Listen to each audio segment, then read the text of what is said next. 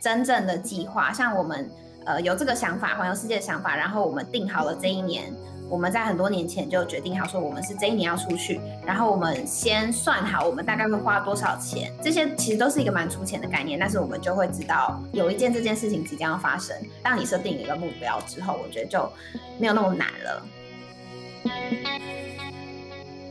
Hello，欢迎回来，大学问大学生的大哉问，我是主持人查理，我是今天的客座主持人 Evan 文。什么东西？好的，因为今天我们的另外一位共同主持人呃 Wayne 就跳槽了。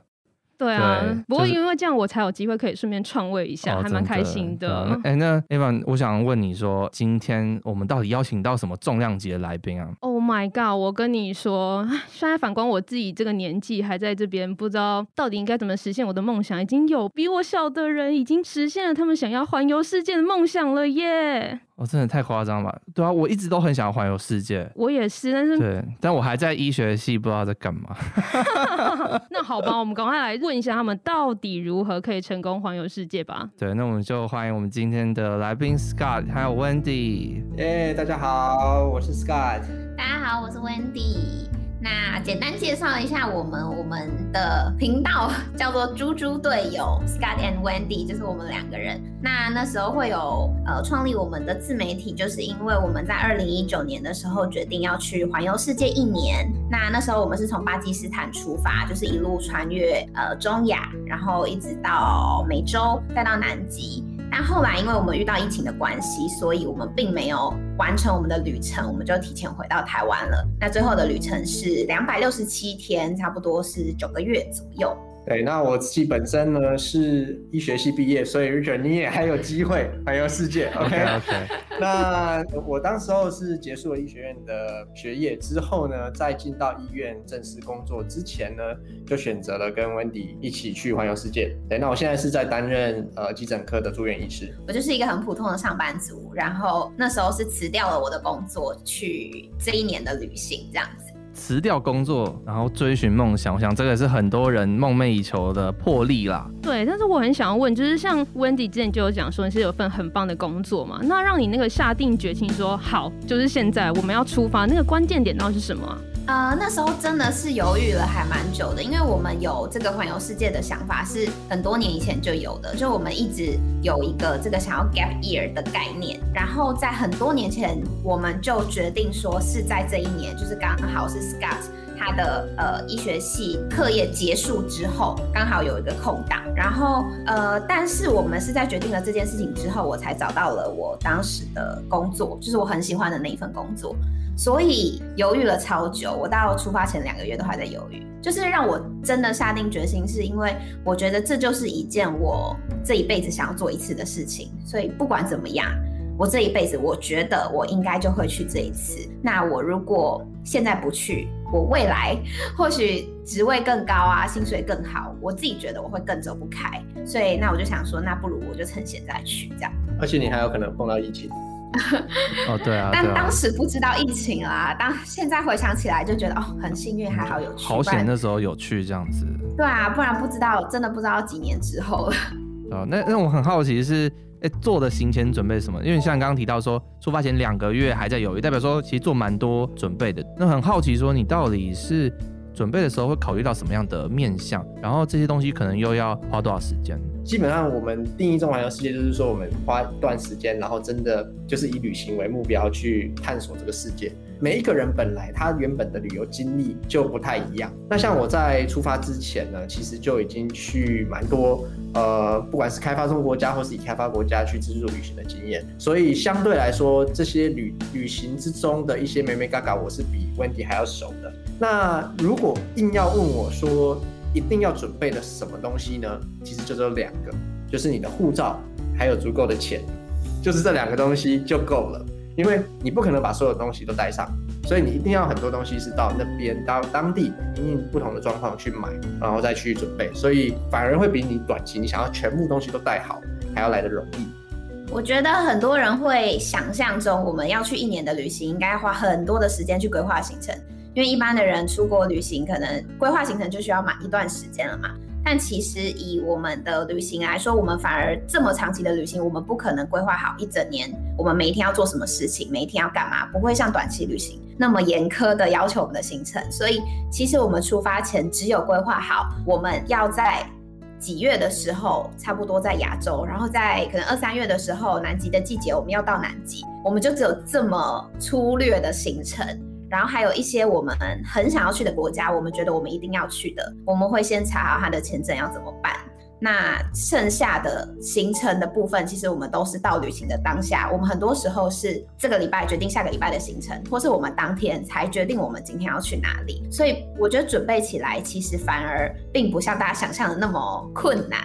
就是我觉得，如果帮大家整理一个 SOP 的话，你可以先在地图上找出你想要去的点，然后先把那些是必去，就是你不去会死的那些点先标出来，再来你去把它点跟点之间连线。哦，在中间你可能会有两个选项、三个选项，那你这三个选项之中，你想要都去？还是你想要只去一个？那你要考量你的时间。然后就刚刚温妮有讲到，哎，譬如说南极，它的季节，你冬天是不可能去南极的，所以你就必须要在南极当地的夏天的时候去。那哎，有些地方它是有雨季，那这些东西你再去用地图的点跟时间去串起来整个行程，有一个简单的 plan，但是同时也保持的一定的弹性。没错，没错，这就是长期旅行最迷人的地方，就在于说它的呃弹性是很高的。像我们碰到一些当地人。然后或是其他的背包旅人，那他们会有他们的经验，或是他们推荐的点，是我们以前完全不知道的东西，嗯，甚至是一些呃特殊的庆典，是只有呃当时候才会有，对，那这些东西就是可遇不可求。如果你把行程像我们短期旅行，就是说什么东京五日游，然后每一个每天几点几分要搭哪一班地铁都查好的话，那你是不可能去有这样子的一个弹性去探索其他的事情，嗯。OK，那除了探索行程之外，有一个我相信一定是很多人有环游世界梦都很担心的问题，就是准备钱钱嘛。对啊，大学生都很穷啊。对。然后对啊，他刚毕业，怎么可能？对啊。对啊，所以我们是一定要存到很多钱钱才能够实践嘛？或是在整个旅途的过程中有没有什么就是可以省旅费的一些小 p e p l e 可以教一下大家？每个人对钱很多钱的定义就不一样，像我们花了，我们最后的花费是一年，呃，就是两百六十七天，嗯，因为我们受到疫情的影响，是，我们一个人花了四十二万，但是四十二万其中有二十一万我们花在了南极，呃，如果不扣不算南极的天数的话，那我们一天的平均花费是八百三十三块台币，但是每每一个人的玩法不一样，像我们有认识的人。呃、我们顺便 跟大家讲一下，就是他们如果大家对他们有兴趣，他叫 LMT 环游世呃环游世界吧，嗯，对，那他们呢花了二十万就玩了一整年，年是三百六十五天的那一年，不像我们有提早回来。呃，想要跟大家分享这个的原因，是因为我觉得每一个人的旅行方式不一样，像我们是走比较背包客一点的方式，那他像他们，他们就是比我们更刻苦耐劳一点，就他们能走路就走路，然后。呃，像像我们偶尔还会搭车啊什么的，所以我觉得这看每个人的旅行方式不同，然后你可以接受什么样的旅行方式。那甚至说，如果就是这些旅费对你来说是有困难的，我们在路上遇到很多的人，他是打工换宿啊，或是他用不同的方式去在路上赚钱。那我觉得这些都是每个人可以自己找到最适合自己的方式。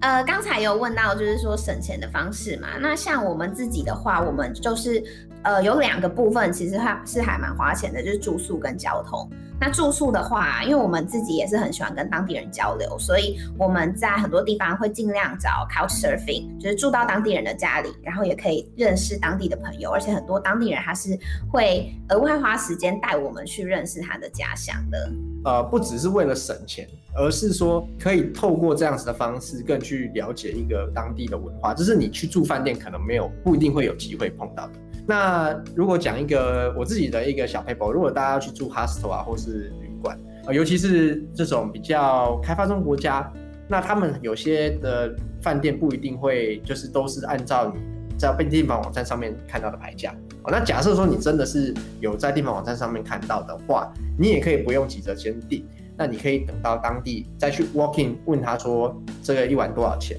有时候他就直接开一个比较低的价格，因为其实订房网站都会抽蛮高的手续费，嗯、大概二十到二十五趴。哦，那所以你基本上你过去，你跟他要求个九折，其实他们呢宁愿让你说直接用九折，也不要让订房网站抽嘛。对，那如果真的他要求要用订房网站的话，那你也可以透过一些返利网啊，像是现在应该 Shopback 就是越来越多人知道，那你就可以得到一些趴数的回馈这样子。但是也要前提是说这个地方不是太热门，如果你是去那种很热门的，就是住宿根本就早就已经满了，那就不能这样子。但是我们去了很多地方是。可能它本来就没有那么热门，所以你 walking 都还会有位置，而且都还可以有谈判的空间。因为你如果去那种，当然你去五星饭店就不能这样搞嘛，你不可能跟那个跟那个柜台人员去去那边讨价还价。可是我讲的是说，譬如说你去印度啦，你去一些中亚国家，那他其实本来就不一定那客人那么多这样子，那他们就会有一些可以议价的空间。嗯，对，我们不会太要求说一定要住到多高级以上的饭店，所以这样的方式对我们来说刚好是还蛮适合的。就大部分的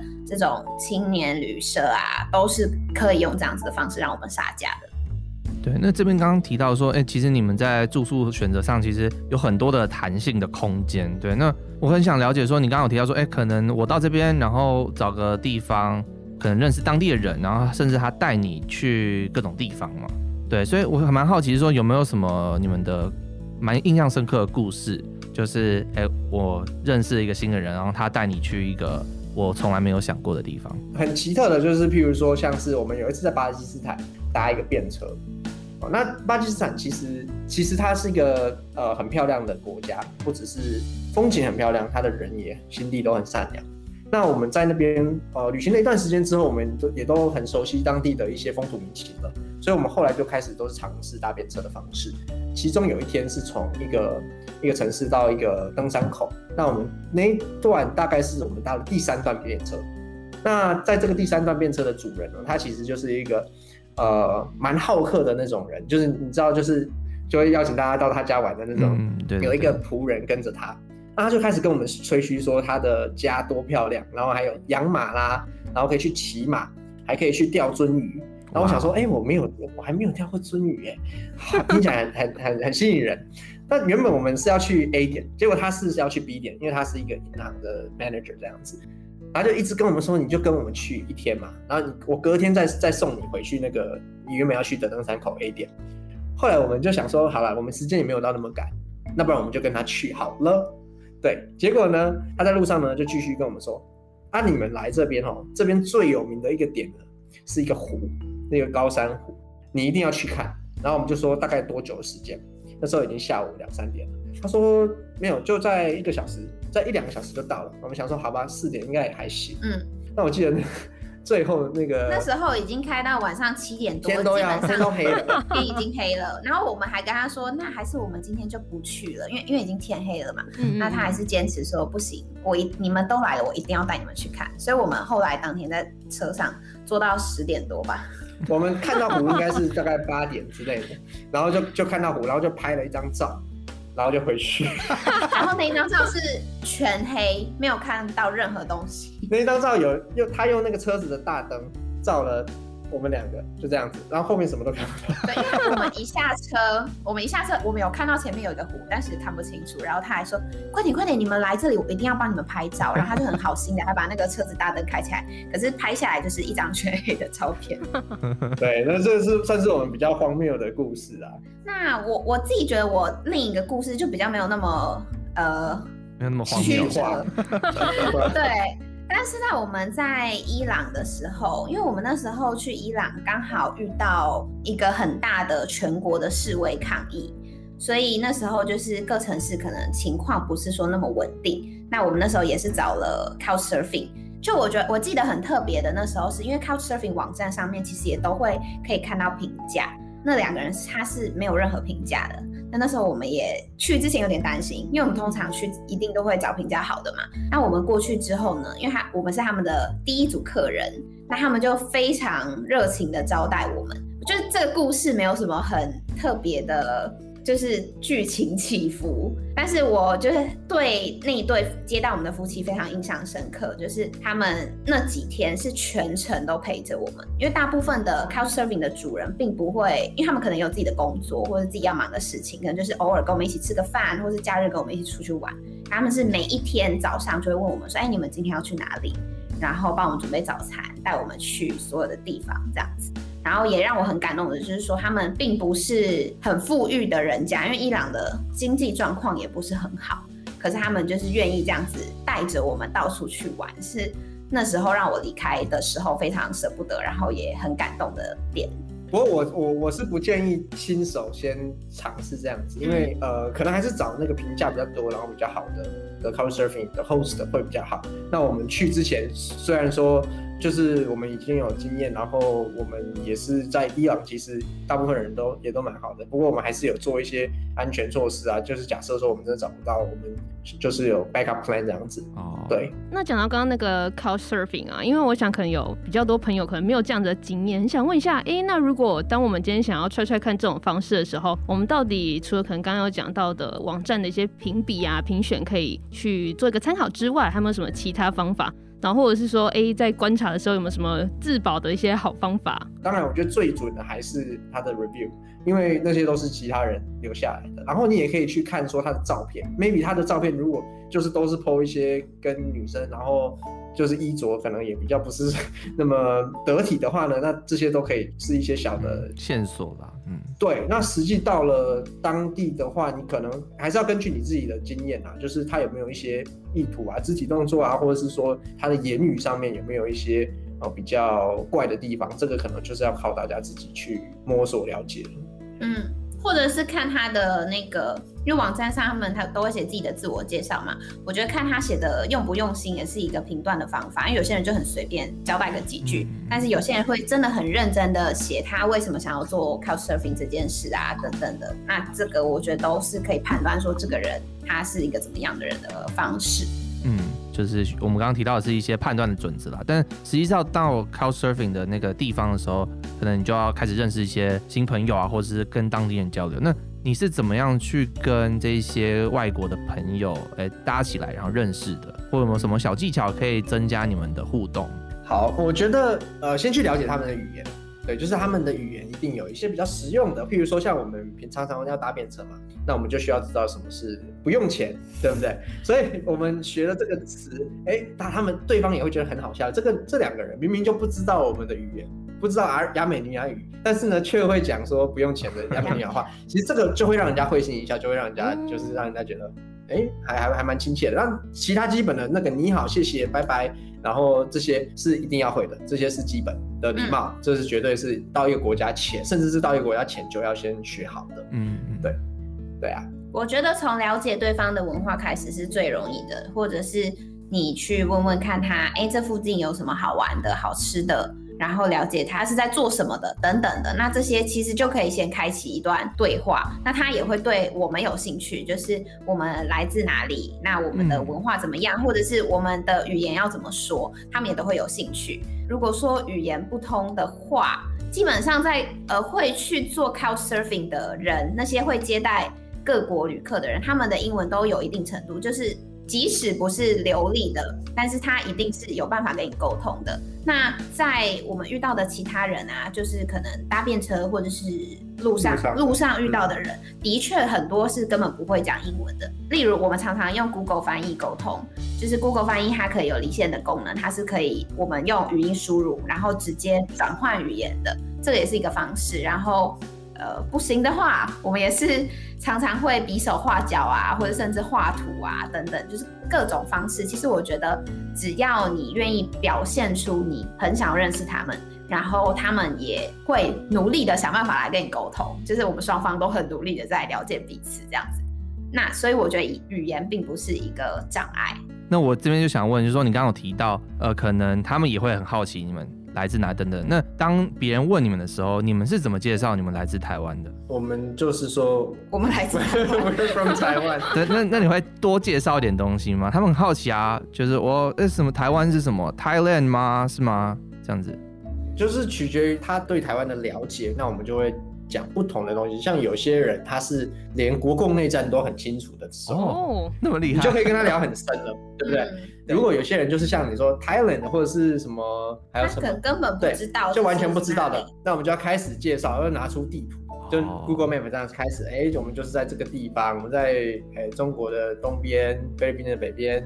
的那个。如果说沟通没有到很很顺的话，就可以给他看照片这样子，嗯，给他看我家长怎样。对，我觉得出国前你要认识新朋友，可以多在自己手机存一点，就是有关于自己家乡啊，或是你的生活的照片，因为我们都会想要了解说你们这边什么食物有名，什么食物好吃，那他们也会想要了解，那我们都吃什么食物，所以我们就会给他们看一些卤肉饭啊、炸酱面啊之类的这些图片。对，然后再跟他说你不能吃卤肉饭，因为你是穆斯林。OK，那真的还蛮有趣的，对啊。那哎、欸，那 Avon 有什么问题想问？哦，我有个很想要问，是因为刚刚有讲到很多搭便车的那个故事，就我真的蛮好奇，到底要如何就是可以顺利的搭到便车？因为因为可、欸、对是不是像很多电影里面会有一些什么招手拿牌子啊？这个是只有电影才会出现的情节吧？大家真的会停下来吗？那我很推荐你去巴基斯坦搭便车，在巴基斯坦搭便车非常的容易，就是我们平均大概。五分钟以内一定会有车停下来。哇哦！但搭便车有几个算是小技巧啦。那时候我们是从来没有写过牌子，我们每一次就是只会举大拇指而已。那当然有一些国家他们可能不太理解这样子是什么意思，嗯、那我们有时候也会用招手的方式。然后，嗯，那几个小技巧就是说，尽量不要在人太多的地方，因为假设你今天要去一个点，那那个点一定是有一个方向性的嘛。那你如果在一个人很多，然后是一个呃十字路口啊，或是这边就是交通汇聚的地方，那你今天拦到了，你很容易失败，就是你不知道他要去哪里。哦，对，因为他他的方向可能跟你根本不一样，所以第一个是你要在对的路上面。再来是，我觉得剩下的可能就是你要有点耐心，因为你不能够把它当做是在招公车一样，嗯、对，因为你一定会碰碰壁，你一定会碰壁，所以呃，你可能就是要有点耐心，然后要有点心理准备，你可能拦不到。那你如果这样子的状况下，你要怎么办？那如果你这个心态比较调试的话，那其实你就比较容易可以拦到了。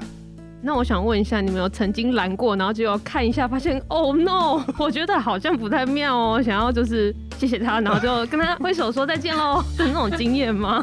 好像有那种，就是可能他可能语言不太通，听不太懂我们在讲什么，或者是他呃看起来态度没有很好，我们可能就会打哈哈带过。哦，对，但是你说如果已经上车了，通常是比较不会啦。对，因为我们我们可能也是算幸运，就是确实是有人搭上便车之后，司机是会比较毛手毛脚啊，或者怎么样。我有听过的那个就是单身女生搭便车，然后后来就赶快下车的那种，有听过。不过我们两个目前是没有碰过这样的状况。嗯，就是如果是搭便车新手的话，也就是可以结伴同行，会自己也会觉得比较安心一点，这样。对，啊也不能太多，就是太多就很难搭。十五个那不可能啊。对啊，最最好还是人越少越好。我觉得两个就差不多，差不多，因为其实三个也有一点难。对啊，你要刚好它有有那么多空位。嗯，好的。那除了这种搭便车或是各种曲折的事情，刚刚一直有讲到，因为一个人可能面对状况不一样，然后或是像你们是有两个情侣一起结伴嘛，好像比较安全。嗯、对，但是两个人的时候就很容易发生一个状况，就是哎，在旅行的过程中到底要怎么沟通啊？或是我如果今天还没有一个旅伴的话，我到底要怎么挑选一个才是我的好 partner？那我我觉得你说怎么挑选旅伴，如果你本来就呃有旅伴的话，那你就是去磨合嘛。那如果没有的话，第一个要问说你真的是喜欢有旅伴吗？我自己是对我来说啦，呃，我自己一个人的时候，我可以更深入的跟当地人交流，因为我会无聊啊。但是如果你跟有跟一个朋友的话，你一定就是跟他在那边聊天，然后别人也相对的比较不会亲近你，因为别人会想说你本来就是有自己的在在聊天的，就你可能自己不想要跟他讲话这样。所以我自己其实还蛮喜欢自己一个人旅行的，因为我觉得可以他可以玩的更深度，然后更加认识不管是当地人也好，或是其他旅人。呃，旅行到后来会说，哎，呃，吵架的原因很多都是因为我们两个人喜欢的东西不一样。嗯。有些人喜欢看山海，有些人喜欢看博物馆。那你就先讲好，就是说这个行程我们就是分开走。那我们就是一样啊，我们可以晚上一起吃个饭啊，或是说，哎，你今天行程就是完全不一样，甚至两三天不一样，那我们到下一个城市再会合，这都 OK 的。我觉得最主要就是要先讲好，不要去迁就别人，因为你都已经难得出去了，就是要做自己喜欢做的事情，然后不要害怕，就是自己一个人也没有那么可怕。我突然觉得，就是身为一个单身狗，好像 其实好像其实也是有一个优势在的，啊对，对，也还不错。而且其实我年初就是在台湾环岛的时候，我其实就有蛮有感觉。有几天就是我自己一个人在南部那边晃荡的时候，大家都超热情，但只要我旁边有旅伴的时候，都没人理我。对，真的会这样子。哦，那除了这种真友之外，想要来问说，因为像你们在旅行的过程当中，都会一直就是记录你们的旅程嘛，然后而且最厉害的是你们会一直就是可以定期的分享，然后经营自己的自媒体。那想问说，像现在你们就是变成算 YouTuber，然后或是 Podcaster，哇，有多重身份之后，在旅行的过程中会不会变成是有一点那种呃工作性质？对，会有点变质。我觉得可能就要变成说我一定要拍，嗯、我一定要记录这样子，就可能没办法尽情的享受，会有这种。感觉吗？嗯，我我一定一定是有，只是那个程度有多广。那这个问题其实也可以衍生到说，对于一趟旅程，你到底，或是对于任何事情来说，你到底是要专心的看前面的景，还是你要拿出相机来记录，甚至是录影片，还是开个直播之类的？就是这个东西是一个平衡，我觉得，就是我觉得它就是一个呃双面刃，然后你你要怎么拿捏，就是变成说每一个人他可以有自己的不一样的比例，就没有一个绝对。那呃有时候呢，我们也会自己常常会提醒自己说，不要为了记录或是为了这个东西，然后就把当下的心情给破坏，或是那个当下的气氛破坏掉。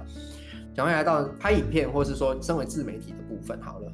呃，在工作的时候，当然你你如果说这个东西是一工作性质的话，那当然就是要有工作的态度嘛。但是如果是自己出去玩的时候呢，我们就不一定会记录的那么那么认真，或是说我们就会按照我们自己舒服的方式去去做。对，我觉得就是一个平衡呢，因为你当然用眼睛看，你当下是最能够享受在其中的。那但是如果你有办法把它拍照起来，那它是可以留留得更长久的回忆这样子。所以我觉得我们就是在这当中取一个平衡，因为我们当初会想要开始拍影片的最开始，是因为我们想要记录我们这一段的旅程。我们觉得这段旅程很难得，想要把它拍下来。那既然都要拍了，就把它做得好一点，可以分享给大家看这样子。对，那有时候我们在当下可能拍了几次不是那么满意的时候，我们也不会那么执着于我们一定要把它拍到最完美。因为假设今天呃夕阳我们没有拍到，它就没有了，就它不会一直在那里给我们拍。所以我们也会提醒自己说，好，我们就是拍到一个程度就 OK，那剩下的时间我们还是要留给自己去享受这个这个时光这样子。那我最后想要问说，你们在这一段路程当中有没有更认识自己，还是说会有没有其他你觉得你有成长的地方？有觉得哎、欸，我在这一趟旅程学到了一些可能如果我没有去我学不到的事情。旅行的意义呢，就在于说你去体验别人已经厌倦的人生。当我们今天出去用旅游的身份出去，这些东西对我来说它不是 routine，所以它对我来说都很新鲜。那我就是通过这个，不管是你说吸收新知啊，或者是说接触新的人，我平常不会碰到的人事物，对。那你说要要我说真的说什么学到什么什么什么东西？我觉得倒不一定，我觉得是是潜移默化的一个人生观啊。我觉得你可以碰到不同的人，去了解他们的价值观，然后接触到不一样的世界，然后你自己也会潜移默化。就是真的是这这只能说潜移默化，你不可能受到一个人影响，然后你就变成他的思想，然后你就会慢慢的也改变，让自己变得更多元一点。